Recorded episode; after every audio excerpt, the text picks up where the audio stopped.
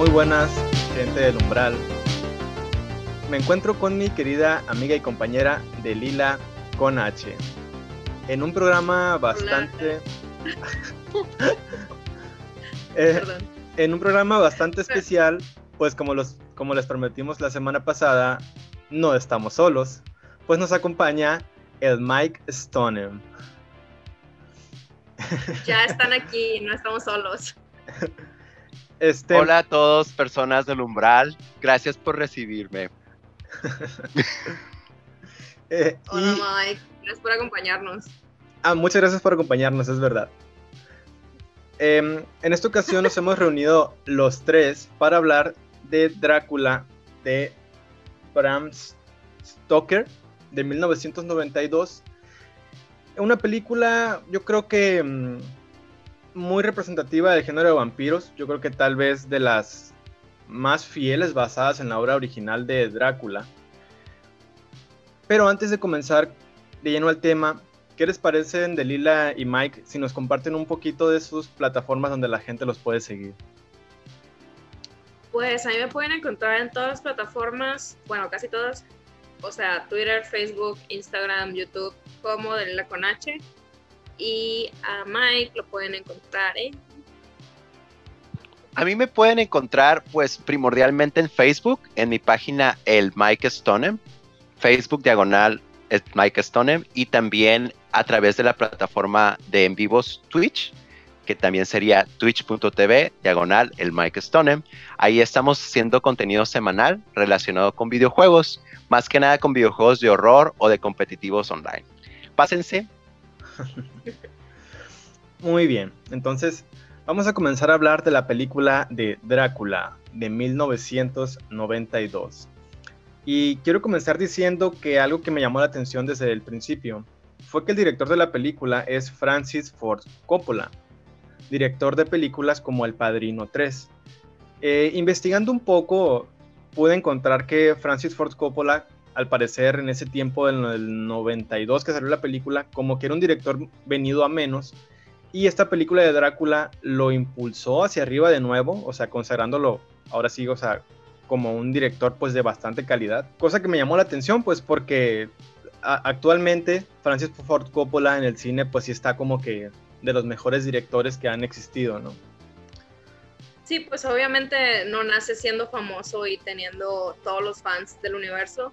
Tienes que construir tu carrera y pues a partir de esta película fue cuando Coppola se consolidó como un director de cine bien, bien reconocido, porque así como tú dices, ya estaba cayendo en una decadencia después de la saga El Padrino, como que había sacado más películas, pero no había tenido éxitos taquilleros como lo fue Drácula hasta el 92, que tuvo una inversión de 50 millones y en ese mismo año cuadruplicó la inversión, por lo que fue una de las películas más taquilleras de ese año. Y por cierto, esa película no se hubiera logrado si no hubiera sido por Winona Ryder, que es la protagonista mm. femenina en esta ocasión. De hecho, básicamente ella fue como una productora, pero no, es, no se cita en los créditos de la película como productora. O sea, ella se encargó básicamente de reunir a todo el crew.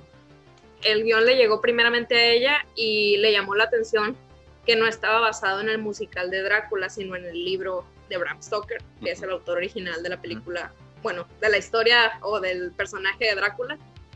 Y pues ya ella dijo de que, ah, pues sobres. Entonces ella fue la que sugirió el director, ella sugirió a Keanu Reeves para que fuera como también coestelar, sugirió a Gary Oldman. Se me hace que a Anthony Hopkins también, pero no estoy segura. Total que ella reunió como que a todo el mundo y ya los dejó que todos trabajaran. Pero al final no sé por qué ella no se le da como el crédito de productora ejecutiva o algo.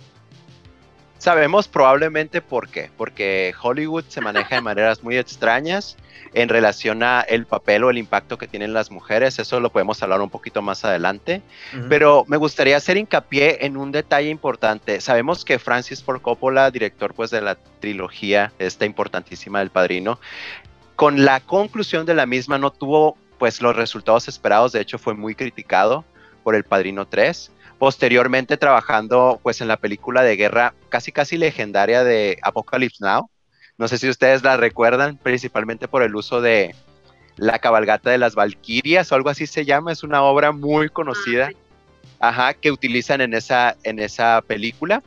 Y me hace, me hace mucha, pues me intriga más que nada el pensar cómo todos los directores, como dice Alan, venidos a menos, terminan trabajando en horror. Principalmente a inicios de los 90, desde cómo estas películas de horror, la gran mayoría, eran conocidas o percibidas como clase B y los directores como en proceso de decadencia caían en este en el cine de horror que era pues un cash grab bastante más fácil que trabajar en películas un poquito más ambiciosas o con más producción. Eso me llama mucho la atención. Cómo él recibe un proyecto de una película de horror, pero hace algo diferente con ella y me imagino que vamos a tocar temas acerca de estos detalles más adelante, pero ojo con esto. algo así, o sea, no, no precisamente como tú lo dices, sino estábamos hablando pues de la saga de Poltergeist. Sí. Y en la película número uno, el guion original es de Steven Spielberg. Y pues en ese momento él estaba así como que en, en lo máximo de su carrera con E.T., después seguían otros hits, principalmente extraterrestres y a mí se me hace muy raro que haya hecho como una película de terror y le comentaba a, David la semana pasada que a mí se me hace como muy familiar la uno. O sea, que no da miedo para nada, que simplemente es como de que, ah, pues es una película de terror, pero nos queremos mucho. De hecho, eh, ahorita que mencionaste, Lila, del presupuesto de 50 millones para Drácula, eh, también supe que a todo mundo le sorprendió que era un presupuesto bastante alto para una película de terror, porque como lo menciona Mike, están consideradas, o bueno, estaban como películas de clase B o películas pues más domingueras, pues, o sea, como que de poca inversión y entonces como que todo el mundo está... ¿Eh? Desnudo, sangre, Sí, así es, sí, sí, sí. Entonces como que todo el mundo estaba como que, oye, güey, ¿qué pedo? ¿Por qué le pusieron tanta feria a esta película? Y más adelante vamos a, en lo que platicamos, nos vamos a dar cuenta de que, pues el por qué, ¿no? Porque pues le supieron sacar jugo al presupuesto que, que les dieron. Eh, entonces, ¿qué les parece si nos aventamos como que una mm, opinión previa muy general de lo que fue la película de Drácula antes de meternos a desmenuzar ahora sí toda la obra? Ok. Pues bueno, para empezar, el personaje del vampiro o las bases de lo que es un vampiro la sentó Bram Stoker, que es el autor de Drácula. Antes de este libro no había como un precedente donde le pusieran nombre a este tipo de criatura de la mitología mundial, porque en todo el mundo hay como vestigios de personajes que se alimentan de sangre o como de esencia humana, líquido vital, o sea que absorben la vida de alguien más en este caso pues representado a través de la sangre y pues a través de eso ellos viven más tiempo o para siempre. Y de hecho en el libro, particularmente según yo, nunca se menciona que el vampiro se alimenta de sangre. O sea, el libro lo leí hace millones de años cuando estaba en prepa y tenía como 15 o menos años. Entonces no me acuerdo exactamente bien, pero según yo nada más mencionan de que el conde Drácula era como muy particular que hacía cosas muy extrañas, que apestaba, que se veía de cierta manera, que después de un tiempo que convive con Jonathan Harker, que ahorita les explicamos bien qué show con ese hombre, empezó como a robarle su vitalidad. Y o sea, entre más jodido se sentía eh, Jonathan y más iba perdiendo como energía y se iba como churiendo, el conde mejor se iba viendo, más fuerte estaba y pues estaba como rejuveneciendo o reviviendo. Sí. Entonces basándonos como en todo lo que aporta este libro, que aparte era muy complicado, porque no es un libro que está narrado en primera persona o con un narrador, sino que está compuesto por cartas, por diarios, por artículos como periodísticos y así. Entonces, cuando tú estás leyendo el libro, nada más vas leyendo como pedazos de información y tú vas armando la historia en tu cabeza. Y básicamente la película está muy, muy apegada a esa parte, porque como les mencionaba, para el guion de esta película se basaron 100% en el libro. Y si se acuerdan, cuando empieza la película después del prólogo, si es de que mayo de 1800, no sé qué, y ya empieza de que se regresó un tipo de ver al conde y estaba loco y está ahora en un manicomio y chalala, y pues ahora están mandando a Keanu Reeves, que está en el papel de Jonathan Harker, para que vaya y que le firme unos papeles de ciertas propiedades que el conde, no me acuerdo con qué nombre se refieren a él, pero es como otra variación de Drácula. Creo que es Draculea. creo que es Dracul, porque Draculea es el primer, como primer Drácula. O sea, es como el primer nombre que usa. Sí. Bueno, no sé, es un Dracu algo.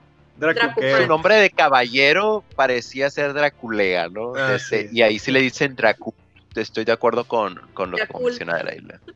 Yakul, el conde Yakul. el conde Yakul. Este... Compró unas casas y pues no, no iba a ir a la firma, tenía que llevar los papeles porque cuando eres rico te puedes dar tus lujitos. Sí. Definitivamente. Pues, eh, si me permiten hacer un comentario en relación a mi opinión, este, pues yo considero que el tema de la película de Bram Stoker en general, basada, perdón, en el libro de Bram Stoker, esta película de Coppola, es como el Vampiros 101, ¿no? Desde, Si tú estás interesado en esta contracultura, yo creo que te tienes que acercar como a íconos que definieron épocas en relación a la expresión de este ser gótico y de oscuridad que todos somos o fuimos. Eh, y en particular siento que el Drácula de Bram Stoker es como el básico al que tienes que dirigirte porque es como dice Delila, el que sienta las bases del mito. Muchos de los aspectos importantes de lo que entendemos como el vampiro se explican y de manera bastante explícita, casi casi te lo puedo decir académico, porque sí siento que eh, conforme vayamos avanzando en el análisis de la película, nos vamos a dar cuenta que muchas veces es un poco patronizing, desde que te trata como, como si fueras estudiante y como que te explica demasiado en ciertas partes. Yo creo que eso es bueno para una persona que apenas va empezando en este mundo oscuro, pero es interesante pensar acerca de cómo es necesario ir al origen siempre. Cuando quieres familiarizarte con un mito, encuentra a la persona que sentó las bases del mismo y familiarízate con su trabajo, porque después de Coppola y, Bram Stoker trayendo este vampiro a la vida, tuvimos muchos otros íconos del vampirismo, desde conforme fue avanzando los años, de hecho, el vampirismo está muy fuertemente ligado a todos esos movimientos de contracultura, que si el gótico, que si el emo, que si el sin y todos estos, eh, de que probablemente tú lo recuerdas mejor que yo, Delila, nosotros éramos darks, ¿no? Y estábamos metidos en el mundo vampírico y para nosotros cero luz y full sangre. Entonces, desde, es bien interesante cómo las generaciones jóvenes expresaban esta oscuridad basándose en estos iconos y cómo la última vez que tuvimos un icono oscuro, llamémosle, que fue, creo yo, con el Edward Cullen en Twilight. Esa, esa, época se marcó el final del expresionismo, eh, pues, contracultural. El gótico emo, lo que tú quieras, ya no se ve. Ahorita todo el mundo es color pastel. Y curiosamente, el final de todo esto viene con Twilight. Entonces, el impacto del vampiro es mucho, y si quieres iniciar en este mundo, vete a ver esta película. Es lo que puedo decir. Si te da flojera leer, vete a ver la película. Fácil. De hecho, sí, ese fue, mi, ese fue mi caso porque ah, yo no, no, he leído la novela original, la de Bram Stoker. es que, fíjense. Eh, como Hay algo, hay algo que están diciendo que es muy cierto, que por ejemplo, a mí el vampiro es de mis personajes de terror menos preferidos casi no me gusta ver o leer o lo que sea, obras de vampiro casi no me gustan. Pero yo sentí que al ver esta película, sí fue como que una introducción a lo que es el mundo del vampiro. Y además lo sentí, yo creo que, como dicen, es un muy buen inicio porque la película tiene bastante calidad, tanto argumental como cinematográfica. O sea, tiene eh, planos muy, muy bien producidos. Entonces, como que mi opinión general de la película es que no sé, bueno, al principio como yo creo, yo creo que los primeros 10 minutos parece más una película como de cruzadas, como de guerras medievales, o sea, para mí la película empieza con todo, o sea, desde el principio sí te quedas como que a la madre, o sea, está muy interesante. Ajá. Ya después pasa la parte como que vampírica, ahora sí. Y también me parece desde que Keanu Reeves llega al castillo de Drácula, esas, esas escenas donde la sombra hace una cosa y Drácula hace otra.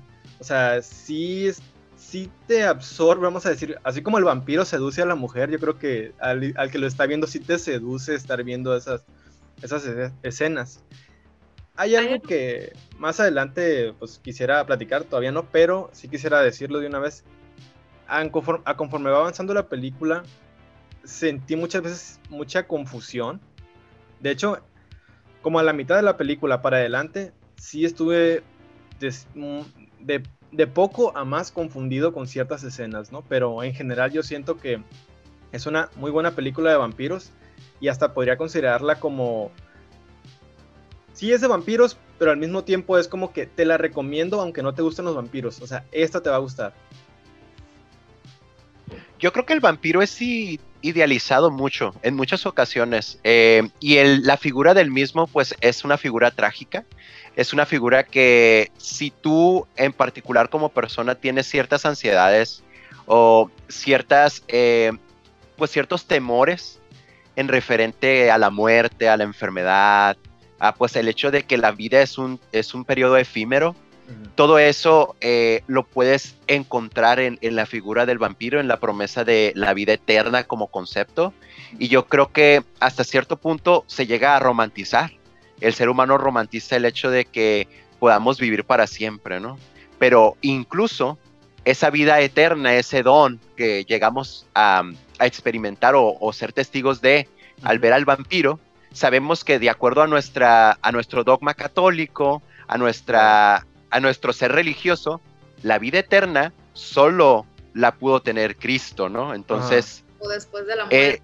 aquel que tenga la vida eterna y no sea Cristo, es un demonio, es una persona condenada y no puede tener disfrute de su vida eterna. Él tiene que sufrirla, ¿no?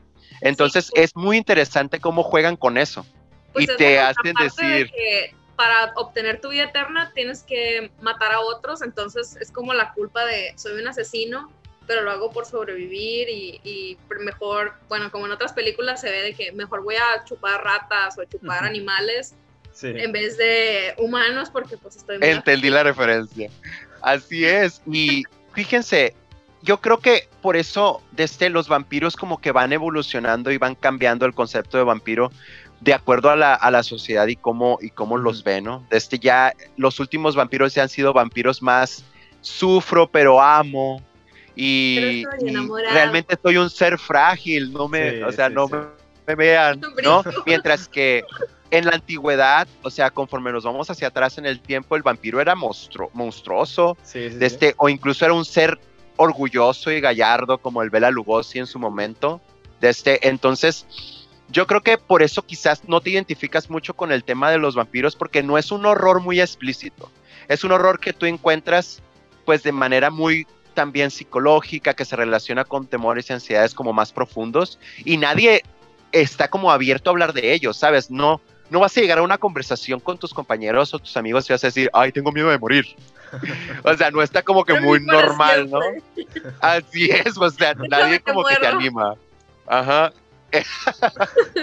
no, y luego que lo que, o sea, a pesar de que el vampiro ha cambiado de enfoque, vamos a decir que el de Bram Stoker, que es más oscuro, retrata a un vampiro oscuro, y acá en Crepúsculo se retrata un vampiro pues más estético, como que la parte bonita de ser vampiro, ¿no? Y antes también en el, en el vampiro clásico, siempre se conserva como que lo elegante, lo seductor, se podría decir también. O sea, a pesar de siento que los vampiros son uno de los monstruos más sexys y en los 90 particularmente las películas de terror eran muy sexys. Siempre estaba la típica escena de la morra que se iba a meter a bañar y el asesino o el monstruo o lo que sea llegaba y la atacaba después de que se le caía la toalla al piso. Y básicamente esta novela, esta película es eso, pues, o sea, es súper sexy porque noventas y pues el vampiro sexy está así como que en todo su esplendor. Y también lo que dices tú, Mike, de que los vampiros han ido como evolucionando, siento que también se plasma muy bien en esta película. Porque al inicio, cuando vemos el prólogo, pues vemos como el conde Draculea se convierte en como un ser maldito de hecho porque reniega de Dios a causa de que él fue a pelear pues por los cristianos católicos y por engaños del bando enemigo su prometida se termina suicidando, entonces pues como se suicidó ya no puede entrar al cielo porque pues es pecado mortal, literal. Entonces, pues el Drácula dice de que, ay, mi pinche Dios, te odio. Entonces, no, no explican muy bien qué onda ahí, pero pues como que le cae la maldición del chingunguya y, ah, bueno, pues ya, tienes que chupar sangre porque si no, pues no sé qué va a pasar, pero ahora eres inmortal. Y ya, se queda ahí valiendo madre en su castillo. Y pues al inicio de la historia actual que vemos, está todo viejito y apestoso y miado en su castillo. Y pues conforme va avanzando la trama, se va poniendo todo sexy Gary Oldman. Pues ya sale a la calle acá con sus lentitos y su gorrito fresón a seducir a Winona Ryder. De hecho, ahorita que mencionas el inicio de la película, eh, no sé si se dieron cuenta, digo, yo creo que fue obvio, que la armadura que él traía asemejaba como si fueran los músculos del cuerpo. O sea, y era una armadura roja que tenía como que esas líneas, esas divisiones que tienen los músculos. Y dije, me pareció un detalle muy bueno, o sea, dije yo, pues un cuerpo, pues, o sea, rojo, los músculos. Y es una armadura que no había visto yo creo que en ningún otro, otro lado.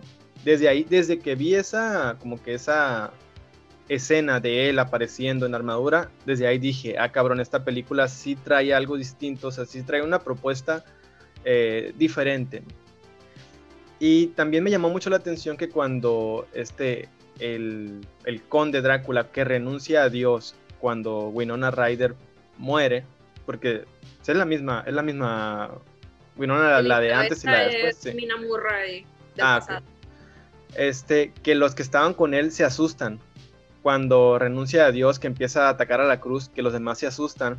Me pareció pues muy curioso, ¿no? Como que, como en ese tiempo pues el temor a Dios era algo pues una pesadilla, un tormento, pues como dice Mike, pues era una maldición para el conde, ¿no? Y también cuando este clava su espada en la, en la cruz gigante y empieza a salir sangre, también dije, órale, o sea, está muy bueno esto, dije, desde ahí... Drama. Drama, sí. Entonces, desde la introducción de la película, que estamos en, en las guerras y eso, pasamos a 1897, en un Londres ya más gótico, vamos a decir, o sea, un, Londres que, maneja una fotografía, mm, no sé cómo explicarlo, pero típica de las películas de vampiros, ¿no? Ambientadas en esa...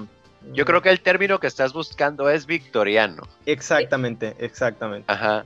Este, es muy típico que lo, lo ilustren de esa manera, ¿no? Eh, en, particular en Inglaterra, este, la estética era muy marcada. Así es, y en esos, en esos tiempos pues sí se puede considerar como la época victoriana todavía. Eh, hay una escena que me llamó mucho la atención, que es cuando Keanu Reeves va en el tren dirigiéndose al castillo de Drácula, que está Keanu Reeves eh, pues sentado en el tren y de fondo se ve como que el paisaje que va recorriendo, el cielo y todo, y todo tiene un tono rojizo, y en eso al fondo salen como los ojos del conde Drácula, ¿no? Y desde ahí esa fue como que mi, pauta para durante toda la película estar viendo que la gran mayoría de las escenas está hecha como que en planos o capas. O sea, puedes estar viendo una cosa enfrente, los actores hablando, interactuando, pero al fondo está pasando otra cosa, ya sea sombras, ya sea los ojos, ya sea algo pasando. O sea, durante toda la película está así. Y me, fue un detalle que me encantó porque te plantea como que estás acá poniendo la atención a los, a los actores, pero en el fondo hay algo, algo rondando, está la presencia de algo, o sea, te, te impone, vamos a decir, el, ambiente. Así es, de hecho, esos recursos de mostrar al ambiente como un elemento vivo de la escena es algo bastante innovador para pues para esa época, estamos hablando del inicio de los noventas, donde muchas de las, de las filmaciones de terror, de, de los filmes de terror, pues te mostraban un terror muy burdo, la verdad. Era un terror muy straightforward, de que llega el asesino y te mata. ¡Ah! Y aquí estamos pues invitando al, a la audiencia a que ponga atención a todo lo que se ve en pantalla en todo momento. Yo te voy a ser sincero, cuando vi los ojos del Drácula en el tren y todo eso dije, güey, si yo fuera, si no estuviera viendo esta película con el criterio que tengo, me parecería algo bastante chafa.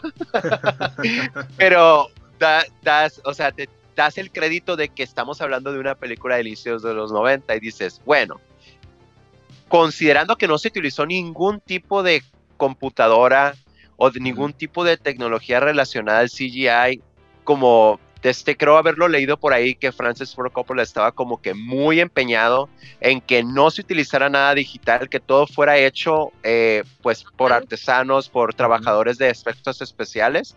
Entonces, por eso quizás se veía un poquito, eh, pero creo que está bien logrado para ser bajo las condiciones que fue. Sí. Pero, o sea, estuvo tan bien logrado que tiene premios Oscar a mejores caracterizaciones, a mejor vestuario y a, mejor ambientación sonora. Ah, fíjate, pues eso no lo sabía y la verdad es que sí, sí tiene sentido, ¿no? O sea, de maquillaje. Mm, mm, mm. Yo me acuerdo cuando estaba chiquita, cada rato la pasaban en TV esta película. Y yo no la entendía nunca. O sea, siempre era como, ah, sí, la estoy entendiendo y de repente ya no sé qué pasó. Creo que me perdí de algo, ya no eso, lo entendí. Eso me pasó. A mí me confundía mucho y ahora no me confunde, pero me quedo de que, ah, de que el conde tiene como muchas facetas. Sí. O sea, es el conde viejito, es el Gary Oldman guapo, y luego es como un murciélago gigante, y también es como un hombre lobo, pero también se convierte en lobo. O sea, tiene como muchas facetas. De hecho, eso, eso me gustó mucho, que en determinado punto de la película te dicen que el vampiro o el conde de Drácula tienen como ese poder que puede controlar ciertos seres como que de mentalidad o inteligencia muy baja, ya sea ratas, pájaros, inclusive hasta lobos. Eh, me pareció un poder o una habilidad que yo no había visto en otra, en otra obra de vampiros, las pocas que, he visto. Eh, me pareció muy interesante ese concepto que, que manejan. Y también cuando entra, cuando Keanu Reeves llega al castillo, me encantó que llega él con un cochero, o sea, él en un, carro, en carruaje, ¿no? Se le puede decir. Sí. Con caballos y eso. Entonces, como que el vato le dice, oye, hasta aquí yo ya llego, o sea, yo ya más adelante ya no paso. Se queda, ah, ok. Su virgencita. Ajá, y se va, y luego va llegando el cochero de Drácula. Acá viene endemoniado el vato, o sea, ni siquiera habla, o sea, y luego hay una escena donde este güey estira el brazo, o sea, el cochero de Drácula estira el brazo, se le estira como dos metros, yo creo, agarra el Keanu Reeves, lo levanta como si nada y lo mete al, lo mete al carruaje. Y yo me quedé de que a la madre, o sea. Ay, amigui, no es el cochero de Drácula, es Drácula con cosplay. ¿A poco? Sí. ¿En serio? Tanto en el libro como en la película. Y en la película es Gary Oldman el que hizo ese papel. Oh. Ni idea, ¿eh? Yo sí pensé que era algún cochero endemoniado, como dice David. Y la verdad es que sí me dio así como de que, güey, si te está jalando así, te mete, no te habla, súper no vas, güey. O sea, a pesar de que quieras vender la casa, sí. súper no vas. No, y lo más what the fuck es cuando ya está ahí con el conde y sí, muy, muy buena onda todo el pedo, me la estoy pasando bien bombi. Y el vato le dice, ay, quédate un mes conmigo, manda unas cartas a tus amigos con fecha diferente, o sea, manda cartas con fechas en el futuro que todavía no pasan y te quedas aquí conmigo un mes. O sea, súper te están secuestrando, güey, no mames, dices, no, ya me voy, gracias, thank you next. Te avientas del balcón, o sea, al final de cuentas terminó haciéndolo, o sea, terminó aventando. Sí, de hecho, desde que el conde le empieza a decir al, al Jonathan, que es el personaje de Keanu Reeves, de que se quede por un mes y luego este empieza a ver las alucinaciones o esas mujeres extrañas que había en el, en el castillo. Extrañamente sexys. Ajá. Sí, sí era como que, no manches, o sea, lo secuestró, lo de las cartas que creo que les dice que él mismo se quiere quedar ahí, ¿no? Algo, algo así es lo que escribe Jonathan. Desde, le comenta a la, a la esposa, bueno, a la esposa futura, desde, a la prometida, le comenta que el conde Drácula tiene mucha curiosidad acerca de las costumbres del mundo moderno y que le pidió que se quedara un mes con él para poder experimentar estas mm. costumbres de primera mano, ¿no? Y obviamente el Jonathan, pues seguramente en su momento él sospechaba, ¿no? porque pues la neta en cuanto llegó el Drácula se puso súper bélico a contarle sus grandes proezas militares y de sus antepasados y el Jonathan fue así de que, jiji, qué gracioso y de repente, ¡oh! ¿Cómo te atreves a, insultar mi linaje? te voy a pegar un este, una rasurada que vas a quedar bien al ras, ¿no? Como viejito veterano. Sí, se ponía bien crazy y eso supongo yo, de este, también es, es por falta de, de supongo yo, contacto, ¿no? Con, con personas, con, con, seres humanos.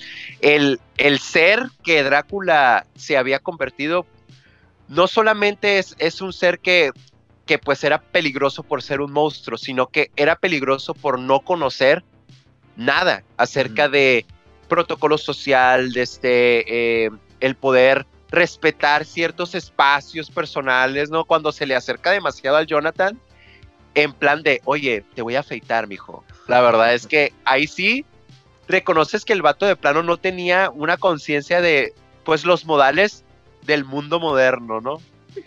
Y sí estaba muy perturbador. De hecho, en la, escena esa donde lo va a rasurar, que Drácula está como unos 6 metros de Jonathan y que se le acerca pero no camina, como que flota. Ah. Sí, sí. Un efecto muy bueno también.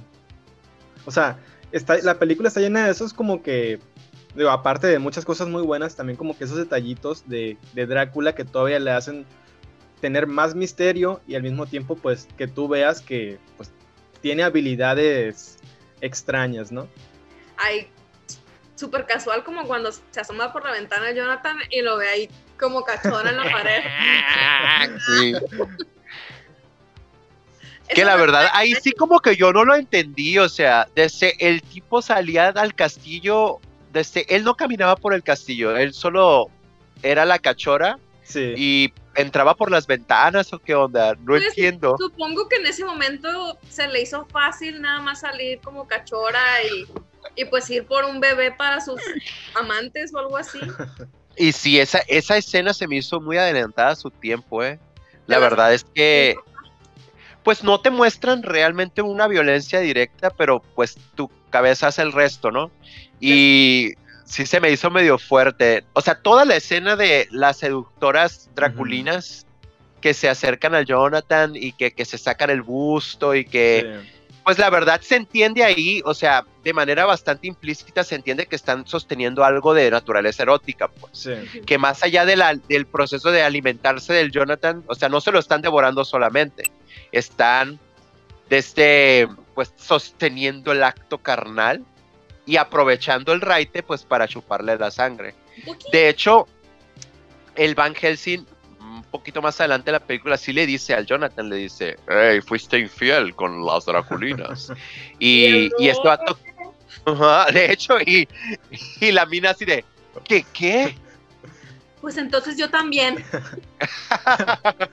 no, de hecho hay una escena donde están sentados como en una taberna, así en un bar, y que el, que el Van Helsing le dice, ah, sí, cuando las Draculinas te seducieron y fuiste infiel, ¿verdad? Y como que el Jonathan voltea diciéndole, no, es que ellas me seducieron a mí, el poder que tienen ellas me hicieron ser infiel.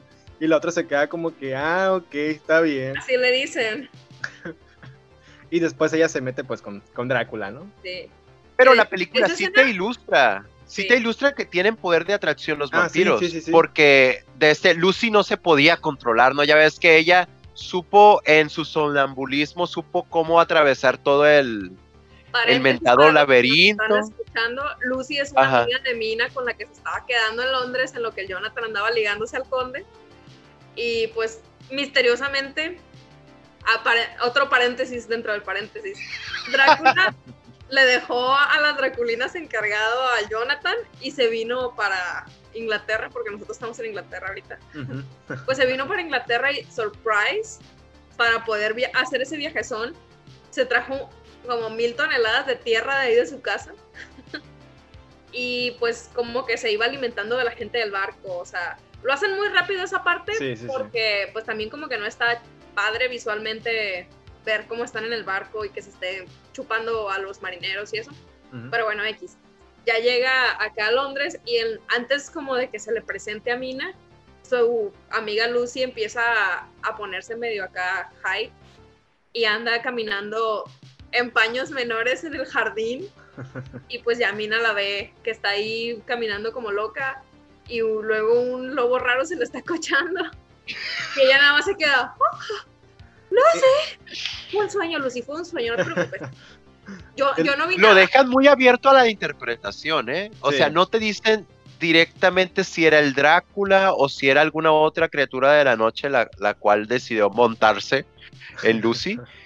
pero sí te dan a entender que hay cierta atracción en el poder de Drácula y pues te despojan de tu voluntad, ¿no? Entonces quedas vulnerable para recibirlo, pero literalmente, porque cada una de las veces que el Drácula empieza o que algún otro vampiro está en proceso de alimentarse, hacen mucho hincapié en relacionarlo con, con algo sexual, porque lo hacen.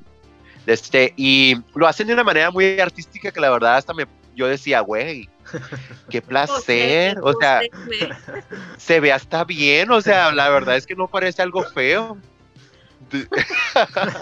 De hecho, yo me confundí mucho con el hombre lobo y Drácula, al punto en que no, no me quedé seguro si el hombre lobo era una alucinación, era otro personaje, o era Drácula, o era todo. Ajá. No sabemos. Exacto. Yo creo que desde, desde que aparece como que la tormenta esa cuando Drácula venía en el barco acá en Inglaterra, desde ahí fue cuando empezaron mis confusiones con la película, ¿no? Porque muchas veces pasaban como que cosas al mismo tiempo, pero Drácula parecía decrépito, luego aparecía acá bien, bien joven, bien guapillo. Y para mí sí era como que, a ver, eh, ¿dónde estamos ubicados? O sea, ¿en el Drácula ya rejuvenecido o en el viejo o, qué onda, pues?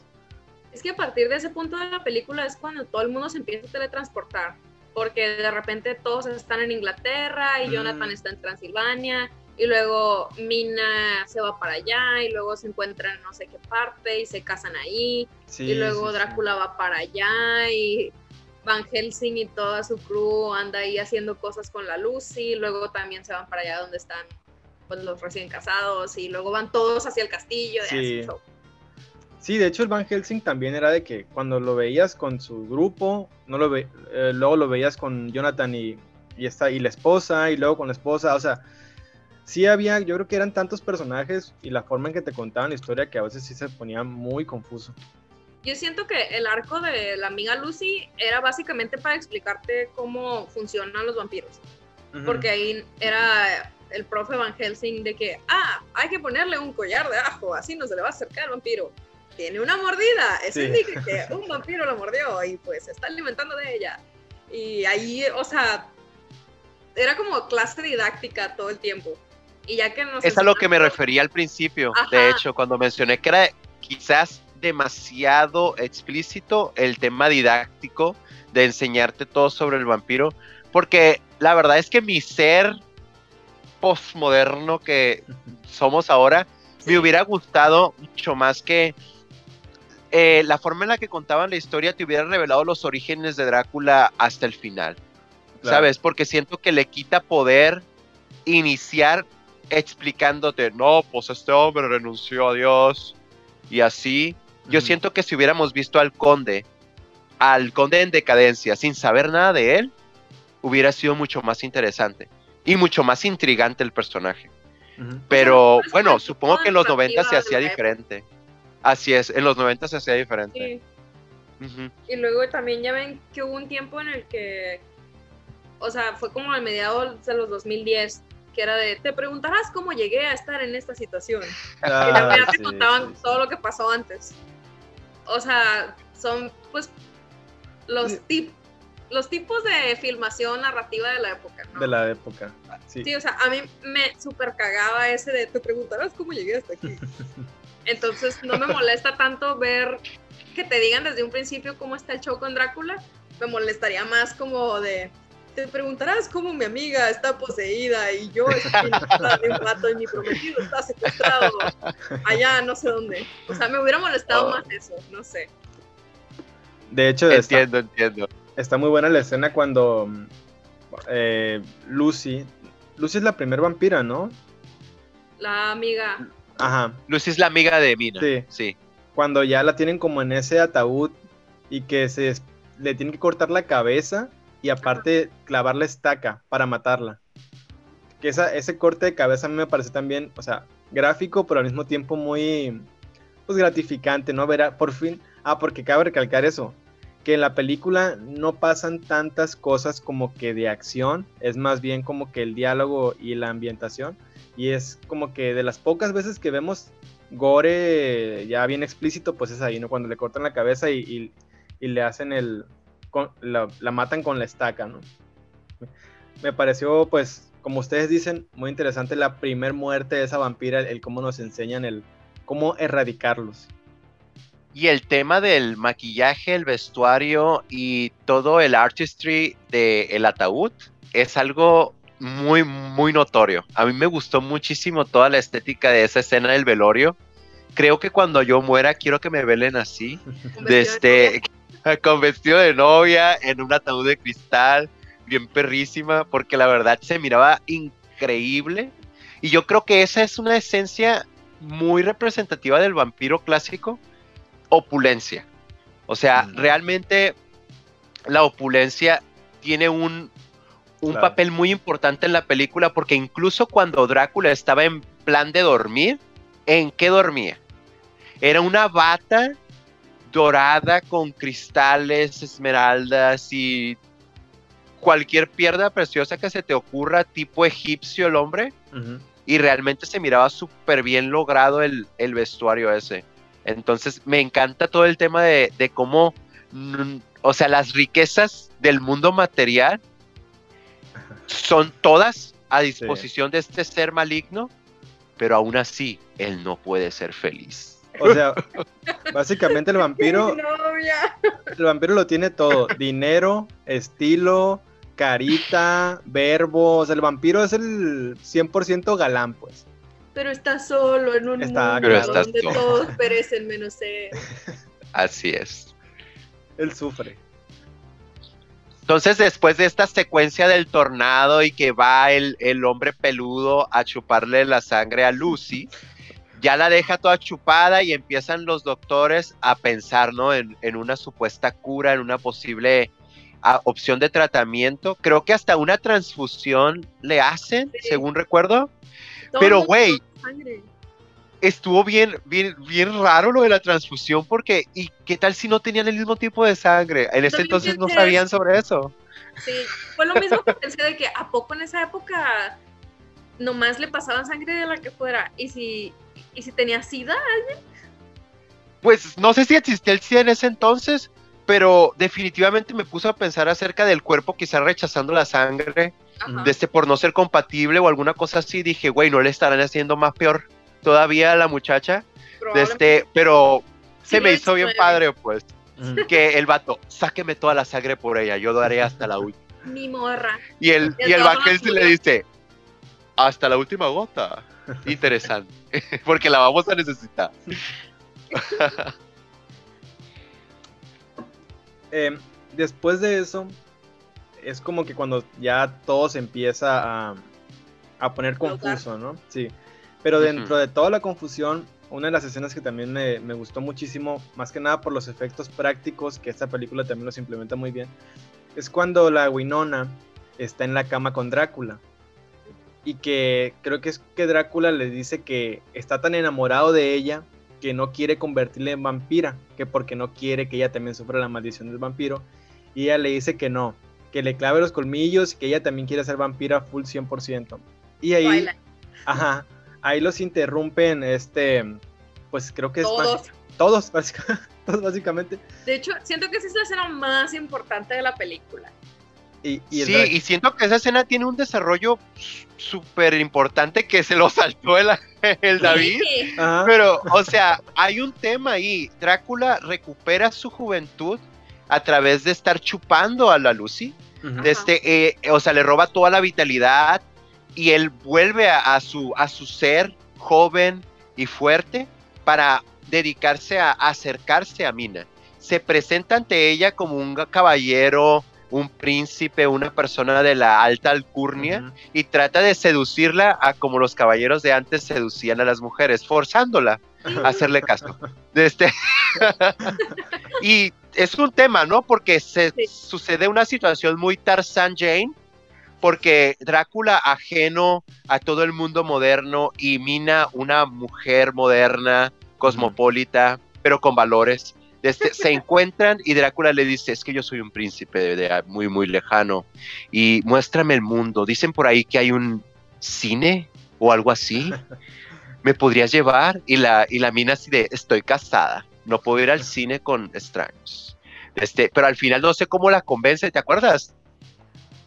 Creo que nada más como que se porta medio mamona y ya dice, ay, bueno, pues me estoy pasando de lanza, así te voy a acompañar. Pero está chistoso porque, bueno, según yo, es ahí cuando él, usa, él usa sus poderes de enamoramiento vampíricos. Porque... De hecho, en ese momento de la película, como que Mina pensaba que Jonathan estaba muerto. Porque en ese momento Jonathan estaba ya en el castillo y no sabía nada de él desde la última carta con fecha falsa que había mandado. Y había pasado como un mes o algo así. Entonces en teoría estaba como de, ay, pues no sé qué pex. Y empieza a salir con el conde un ratito en la película y luego cuando ya se sabe que Jonathan sí está vivo es cuando ella se va a no sé dónde a reunirse con él y pasa todo el drama con la luz y de que la quieren curar y que se les muere y así. Y mientras Drácula pues por ahí anda. Y ya estando allá que se casa con, con Jonathan, le manda una carta diciéndole al conde que ya no lo va a ver never again porque pues ella es una chica católica claro. y ahora sí está casada. Así es. Pero luego se le pasa, se le olvida muy rápido que tiene valores porque como a los dos días es cuando el, el conde se le aparece en su cuarto mientras todos quién sabe dónde andan y pues ya le dice de que, ay, ¿sabes qué? Te extrañé mucho, ya me acordé que te gusta. ya se acordó vampira. quería ser vampira, sí. Y ahí es cuando todo el mundo entra y el conde pues no se muestra como tal la transformación, pero el conde se transforma de un segundo a otro en este como vampiro mitad murciélago gigante, todo este depilado, o sea, con la, el cuero así a flor de piel y es una, o sea, es una de las escenas que me recordó mucho a la película de las brujas, es cuando la bruja se, se hace toda así narizona y así. Entonces, sí fue como que a la madre, o sea, la verdadera cara del vampiro me quedé. Y, o sea, y el Pero ahí entra una cosa interesante, David. Desde el vampiro que veía Mina, ese vampiro joven y hermoso, ¿es realmente una ilusión? Y en realidad ella se estaba besuqueando con el monstruo porque ya ves que entra, ¿no? Entra la multitud y la encuentran en plan yo besando la nada, ¿no? Porque no pueden verlo. Hasta que el vampiro decide mostrarse y se muestra como este monstruo. Entonces, ahí me quedó mucho la duda de saber si en realidad esa apariencia era una ilusión impuesta por Drácula. Él quería que se le viera de esa manera y en realidad es un monstruo o él puede metamorfosearse entre el monstruo y el guapo, el monstruo y el guapo, ¿qué es? Ahí me quedó esa duda y quizás ese es un punto flaco de la narrativa, porque yo no sentí el paso del tiempo así como lo menciona Delila, que, ah, es que pasó un mes desde que Jonathan estaba encerrado, no lo sentí y en ningún momento fue lo bastante explícito como para que yo entendiera que tenía ya mucho tiempo encerrado allá en el castillo. Y por su parte, el tema de la metamorfosis de Drácula, yo no lo sentí tan explícito como para saber si era una ilusión o si era un, tema físico de transformación. Sí, tiene razón. Yo, yo lo interpreto como que qué es lo que Drácula quiere mostrar. O sea, si en ese momento quería salir el guapo, pues se mostraba como que esa imagen de guapo. Y si en, ese momento tal vez se quería mostrar amenazador, ah, pues ahí sí sacó como que el lado dark, el lado acá hardcore de ser vampiro. Yo lo interpreté así como que depende de lo que él quiera o que él quiera cómo lo vean las demás personas. Pues.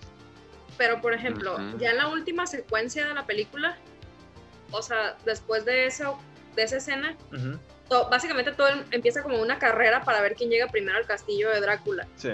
Y cuando van en el camino hacia allá, los sirvientes que llevan a Drácula lo traen adentro de una caja con tierra, sí. supongo, presumiblemente del castillo.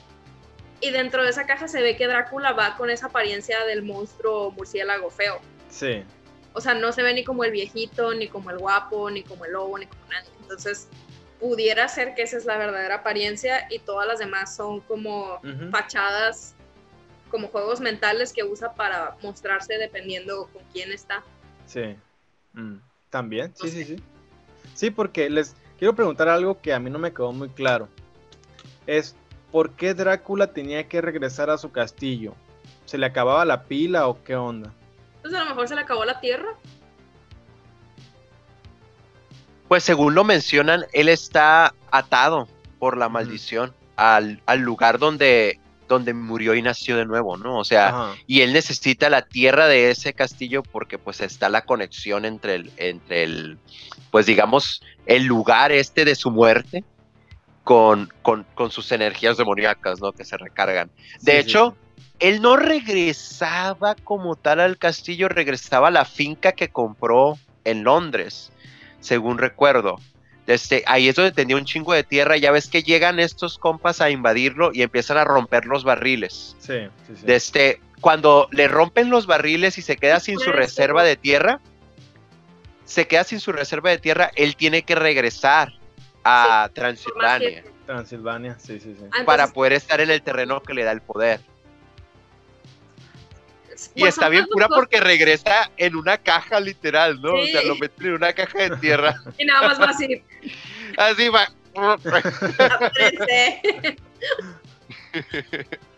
No me, o sea, como que bloqueé ese recuerdo, pero sí tienes razón. Yo pensaba que era como de, ah, bueno, ya me cacharon, Ujú. que ando aquí por la mina Murray, entonces me voy a ir a mi castillo porque desde allá tengo más poder Ajá. y pues, estoy en mi terreno, entonces allá es más difícil que me ganen.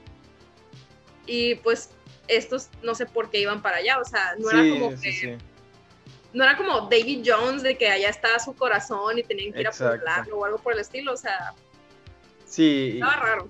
sí, es- eso tampoco me quedó claro como que por qué se había hecho esa carrera, tanto de la Win. ¿Cuál era el apuro de la Winona o de llevar a la Winona al castillo y el Drácula pues también por ir al castillo? Eso sí me quedó algo confuso. Sí, más porque, o sea, ella ya tenía como, o sea, ya estaba mordida, entonces ya estaba como en el proceso de conversión. Pero si ya habían visto que con Lucy no, no se pudo como recuperar, nunca se curó ni nada, ¿qué pensaban hacer con ella? O sea, ya. De hecho, de hecho sí logra convertirse, ¿no? La mina. Logra convertirse en vampira. Hay una escena donde sale totalmente transformada en vampira. ¿Sí? Sí, cuando las Draculinas llegan y de alguna manera, ya ves que están eh, Van Helsing y ella como acampando, ¿no? El tema de aquí nos vamos a quedar a esperar que llegue Drácula. Am, llegan las Draculinas y de alguna manera le sacan ese, ese vampiro que llevaba por dentro, no sé, estimulan algo ahí, porque la mina empieza como que a- en pose seductora Sí. a querer besarse y apapacharse con. Anthony Ah, sí, Hopkins sí. Que la verdad, you, Ew. pero pues ella quería. Y es hasta que el Anthony Hopkins pues pone el círculo en- de fuego en el suelo y hace ahí sus rezos y, y les dice a las draculinas que úchale, úchale, úchale, que la mina medio vuelve en sí. Creo que le pone una hostia en, en la frente, ¿no? Para que se calme la mujer. Este, y a través del poder de nuestro Señor, ella entró en sí Sí. se dio cuenta de que esa lujuria no la iba a llevar a ningún lado. De, de hecho, también es un tema pues muy recurrente durante la película que todos los signos de la cruz o que tengan que ver con, con Dios, ¿no?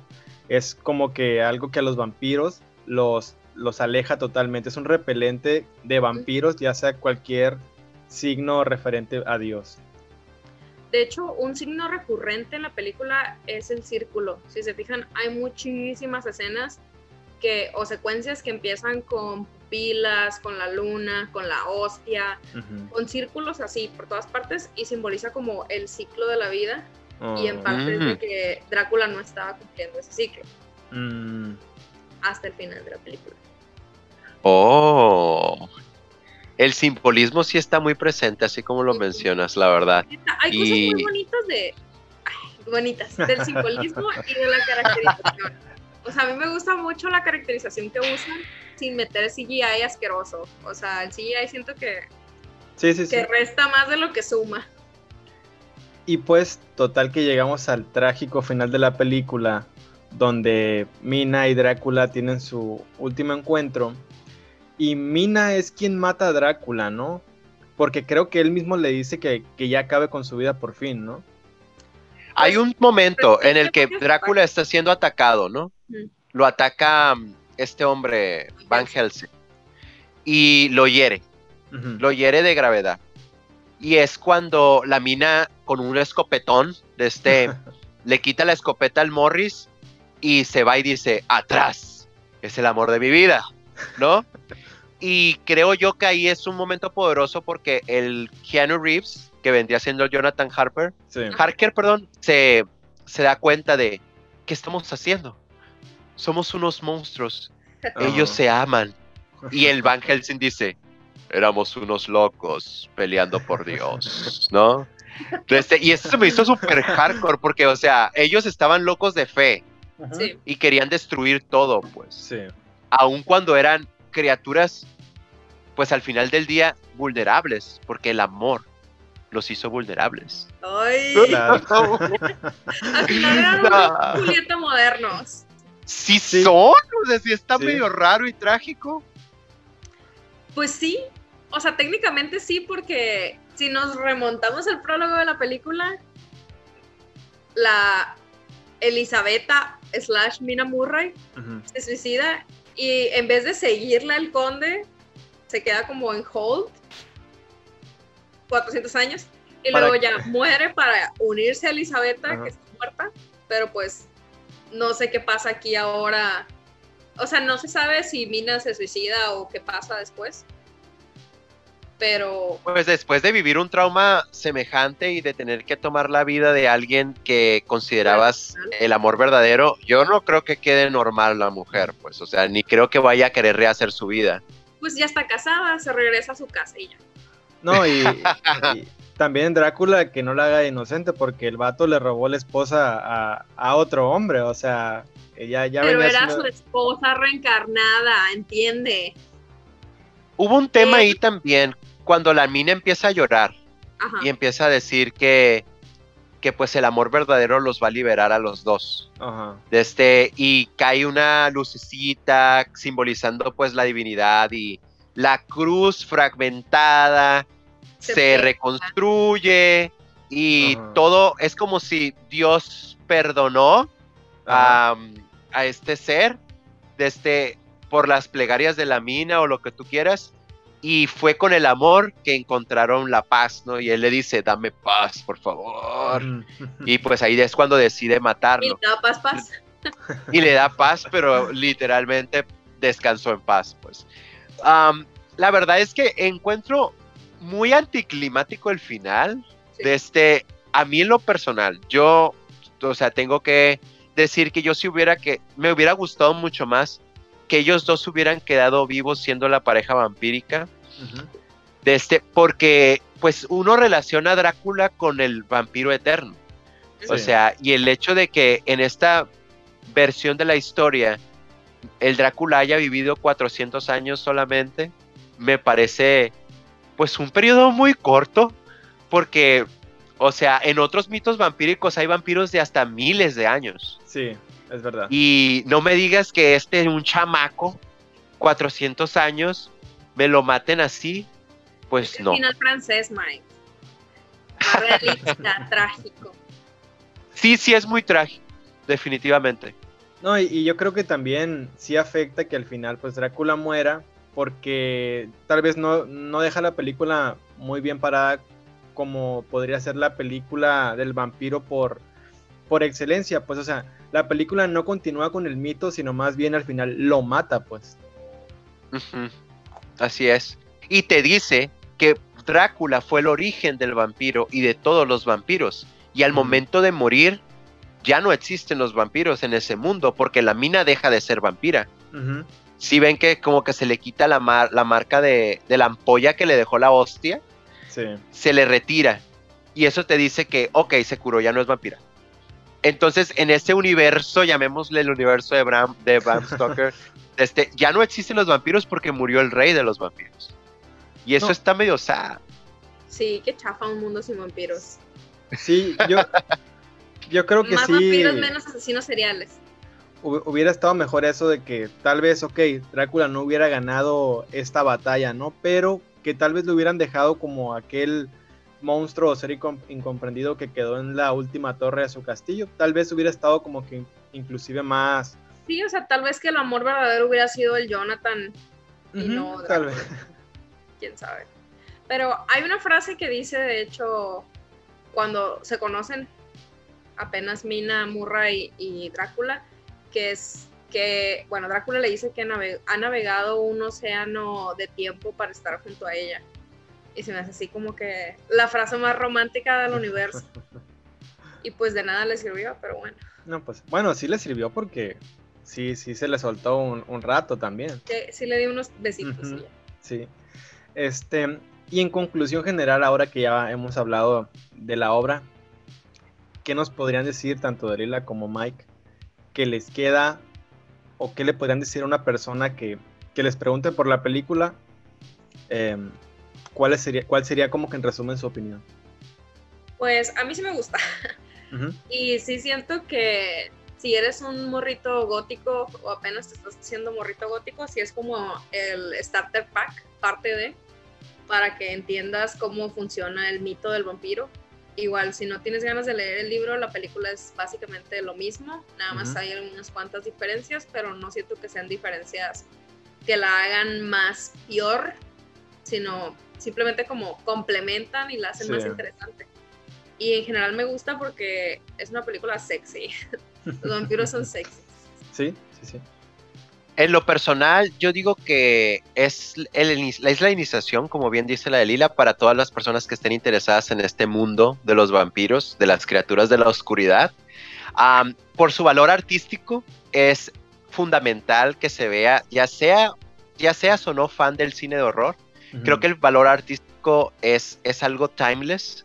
Definitivamente se mantiene incluso vigente para los estándares de, del cine de la actualidad. De hecho, podría decir que muchos de los, de los sets, de los efectos de la película, pueden pasar por cualquier otra película de, actual de horror. Que en mi personal opinión, muchas de ellas pecan de ser demasiado chafas o de estar muy dependientes del CGI. En cuanto a la historia, bien lo menciona Elila, es muy fiel, es una adaptación muy fiel al libro, es una adaptación muy bien lograda y es una historia muy rica que no te cansa, quizás tiene algunos momentos medio confusos, como bien lo comentamos, pero también eso es importante, tener un espacio para la interpretación personal, ¿no? Entonces, eh, dense la oportunidad de verla, es, es, un, es una buena experiencia. Y así como se trata de aprender más acerca de un, de un mundo, también pueden como quitarse ese estigma de ver el cine viejo. Creo que muchas personas, eh, generación Netflix, como que piensan que las películas eh, pues ya más antiguas son malas. Y eso también creo yo que es una venda que nos tenemos que quitar de los ojos definitivamente. Sí, sí, sí, sí. No, en mi caso, como les digo, que no... Ahí les va. Que no era fan del tema vampírico. Yo creo que esta película me acerca más a querer consumir más obras de vampiros. O sea, literalmente sí me llamó la atención el decir, ok, me gustó, qué otras cosas hay que me puedan instruir más en, lo, en, los vampiros. Y como dicen, siento que si alguien, no sé, siempre aplico la, la, típica de que si alguien de 15 años, o sea, si un morro o una morra de 15 años me dice, oye, ¿qué puedo ver de vampiros? ¿Qué me recomiendas?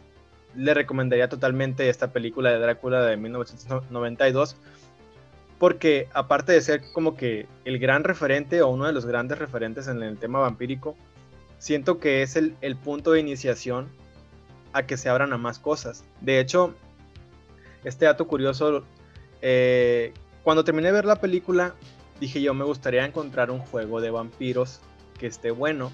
Y buscando me encontré que, de hecho... No, no, en Super Nintendo sacaron una adaptación de esta película, de Drácula de Bram Stoker. Hay un juego literal de la película. wow. O sea, sí, me sorprendió bastante, de hecho. El juego es pésimo, pero la verdad es que la verdad es que sí se daba mucho el caso. En el tema de los videojuegos se daba mucho el caso de tratar de chupar popularidad de películas exitosas y tratar de, traspasarlas al juego. En algunas ocasiones funcionaba y en algunas ocasiones no funcionaba. Y la verdad es que el juego de, Drácula del Super Nintendo es un desastre, pero la verdad, o sea, tiene bonitos, bonitos momentos artísticamente hablando, pero sí es como que un desastre de jugabilidad, la verdad. Pero es lo que cuenta. Así es.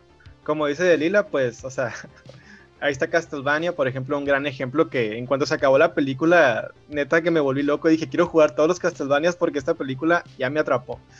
No, y de hecho, el, el Drácula de Castlevania toma muchos detalles prestados del Drácula que, que, Bram Stoker crea, porque el Drácula de Castlevania es un personaje romántico, es un personaje trágico y es un personaje que también perdió a su amada. Básicamente es todo lo que Bram Stoker creó. De hecho, hay muchísima media que está pues tomando prestados detalles que del universo de Bram Stoker. Estamos hablando, por ejemplo, de un Helsing, el anime, que es, si ustedes probablemente conocen de anime, saben de qué hablo. El vampiro Alucard es el Drácula de Bram Stoker. Ellos te lo dicen explícitamente, como que es el mismo personaje. Y el mismo personaje que perdió ante Van Helsing en la antigüedad está presente en el mundo moderno y tiene exactamente la misma historia. Si alguno de ustedes no ha visto Helsing, véanse las 10 ovas, son buenísimas. Y en cuanto a estética, eh, hay un juego que se llama Bloodborne de, la generación pasada de videojuegos que la verdad también básicamente todos los detalles de la estética victoriana y todos los detalles de las em, criaturas los toma del universo de Bram Stoker. En sí, la película, el libro, es un parteaguas, es un reset cultural, porque crea tantos mitos y tantos elementos que ahora nosotros relacionamos directamente con el vampirismo, que es imposible que no, no veamos presente en todas partes. Es como es como en Los Simpson de los vampiros. Lo hizo todo y es imposible no verlo. o sea, los elementos que... Es que básicamente Drácula es como de donde sale toda esta... todo. Sí, sí, Si quieres hablar de vampiros, es como forzoso referenciar algo que venga de Drácula o del mito que te plantea Bram Stoker. Literal. Y, vas a, y hablando particularmente de la película, yo siento que no hay que verla con una perspectiva de que es una película de horror, sino que es una película de amor. Porque si la ves como esperando ver pues terror, horror, te vas a decepcionar porque pues como tú también decías, no hay tanta acción. Ajá. Es casi puro diálogo, puro estar pensando o estar como dando por sentado cosas que están pasando que no te las ponen en cámara, solo te mencionan que ya sucedieron. Eh, es una película de amor gótico. Sí, de amor dark. Puede ser. Que en su momento también caería en la categoría de thriller. Porque te mantiene con una intriga a través de eh, la narración de, de, los eventos. ¿no? Nunca te dicen realmente lo que está pasando, a excepción cuando te están educando sobre los lo que hace un vampiro. Eso sí es bastante explícito. Y pues en conclusión creo que todos concordamos en que es una película súper recomendable para quien quiera saber del tema de vampiros y como dijo Mike ahorita, también para cualquier cinéfilo porque también siento que es cultura general a fin de cuentas, o sea, conocer un referente tan grande de algún tema es cultura general, entonces yo siento que es una película de, de ver sí o sí simplemente. Bueno, entonces creo que sería todo por nuestra parte, ¿no? ¿O quieren dar un último comentario? Yo ya estoy bien. Estamos. Muy bien. Entonces, ¿qué les parece si nos comparten, nos vuelven a compartir sus redes sociales y en qué plataformas podemos disfrutar de su contenido? Ahí me pueden encontrar en Facebook, Twitter, Instagram y en YouTube como Delila con H. Yo hago stream de videojuegos de horror y stream competitivo de videojuegos y me pueden encontrar a través de mi plataforma twitch.tv diagonal el Mike Stonem y en mi página de Facebook facebook.com diagonal el Mike Stonem. Quiero agradecerles aquí a los chicos del Umbral por haberme invitado, la verdad es que es fantástico poder participar en un proyecto así. Soy un fan muy grande del horror, soy fan del podcast que ustedes crean y la verdad es que la experiencia ha sido increíble. Espero en el futuro poder volver a acompañarlos en alguna ocasión y hablar otra vez de vampiros, ¿por qué no? O de alguna otra cosa. No, y bueno, voy a aprovechar también que pues también agradecerte a ti porque yo sabía desde antes, o sea, desde el programa pasado que Delil y yo dimos como que el teaser de que ibas a, estar tú. De hecho nos emocionamos al, o sea, en esa parte donde decíamos que ibas a estar, porque dije yo, yo sé que Mike va a llegar con todo y va a hacer una aportación así de calidad de 10. Y sí, o sea, durante todo el programa yo te sentí así como que dije, wow, o sea, qué increíble que, que está aquí. Entonces, Ay, pues muchas gracias. Lo que pasa es que no me callo nunca. Muy bueno. Pero esto es simple y sencillamente porque el tema me apasiona. La verdad es que Delila y yo fuimos chicos vampiros toda nuestra adolescencia. No digas. Y es algo, y es algo que realmente nos representa, es una parte muy importante de nuestra etapa, Darks, y la verdad es que donde sea que se vaya a hablar de vampiros, ahí estaré. Hay mucho todavía por explorar en el tema de los vampiros. Muchísimas cosas que nos estamos perdiendo, pero seguramente llegará el momento en el que, en el que platiquemos acerca de ellas. Y si en algún momento van a hablar sobre Silent Hill, ya sea la película o los juegos, aquí estaré. Ok, aquí estaré, porque actualmente en el canal de Twitch estamos jugando los Silent Hills y la verdad es que es una experiencia también muy bonita, muy didáctica para que se pasen por ahí. los jueves en la noche. ¿Cómo es? Plays. Eh, los gameplays. No, no. Es de publicidad. ¿De publicidad? Ay, no me acuerdo. Como cuando ponen publicidad en las películas Product placement. Eso, ah, product placement. bueno, pues entonces espero que les haya gustado el programa a todos los que nos están escuchando, que yo sé que los que participamos en, esta, en este episodio nos encantó hablar del tema. Y de hecho yo me sentí muy nutrido, entonces los esperamos. Ay, qué nutrido. los esperamos el próximo programa y pues esperamos que Mike, eh, Mike eh, eh, tengas muchas más apariciones en este programa porque estamos súper contentos con que haya salido. Muchísimas gracias. Ahí lo compartiré yo con mis gentes para que vengan y se echen una vuelta. Gracias a todos. Buenas noches. Nos vemos. Bye.